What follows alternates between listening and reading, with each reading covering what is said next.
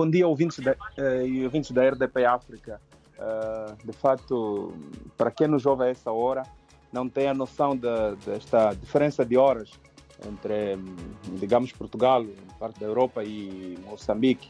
E é preciso frisar que uh, passamos agora duas horas de diferença para os que nos ouvem a partir de Moçambique, por isso uh, é sempre importante, às quintas-feiras às 8h40, e ao invés do nosso horário normal, que tem, tem sido às 7h40. Uh, eh, e por falar de horários e também falar de honorários, uh, hoje o Diário da Zambésia abre com uma manchete que funcionários da direção, aliás, do Serviço Provincial de Economia e Finanças deram o primeiro tiro. É que as incongruências na tabela salarial, salarial única continuam a agitar o motor, o motor financeiro do Estado. O, ontem, portanto, uh, quarta-feira, uh, circulou um vídeo em que os funcionários do Serviço Provincial de Economia e Finanças mostravam essa indignação, todos fora do edifício, pedindo uh, para que sejam pagos o que lhes é de direito. Mas, um, em entrevista exclusiva ao Diário da Zambésia, o diretor do Serviço Provincial de Economia e Finanças, Lucas Jackson, diz que tratou-se simplesmente de uma foto de família Portanto, tentou uh, minimizar a situação, mas o vídeo diz totalmente contrário àquilo que são as apreciações do diretor. Hoje também é manchete no Diário da Zambésia que está cada vez mais difícil numa escola, numa escola pública, é que os alunos são forçados a pagar taxas de avaliação para que possam entrar na sala de aulas e realizar as avaliações, qualquer que seja a avaliação.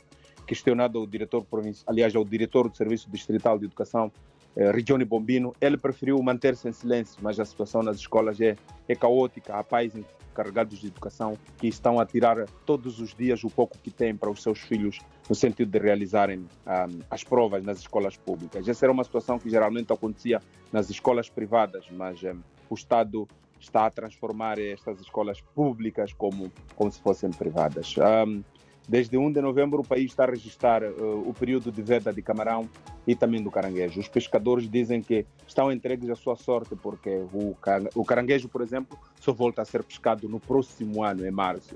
Sim, no, no, aliás, março de 2023. Esta situação está a deixar, como dizia, cada vez mais uh, os pescadores à, à, sua sorte. Hoje também, manchete no Diário da Zambésia, a questão do eh, digamos, do, do, pagamento das compensações aos transportadores semicoletivos, vulgo Chapacém, é que aqui na Zambésia os associados dizem que não vê com bons olhos a, a, organização, neste caso a Associação dos Transportadores Rodoviários da Zambésia. Essa também é uma manchete que pode ser vista aqui no Diário da Zambésia. Hoje é quinta-feira e a quinta-feira é uma, aliás, é uma opinião preto no branco que não vale a pena perder. Eh, ele fala de jogos de infância, eh, narra uma história do, do passado eh, deste, deste o autor principal. E, nas breves, a autoridade tributária reforça a fiscalização uh, na selagem de bebidas, enquanto que em Pebane uh, foi aberto um centro de atendimento uh, do Instituto Nacional de Segurança Social.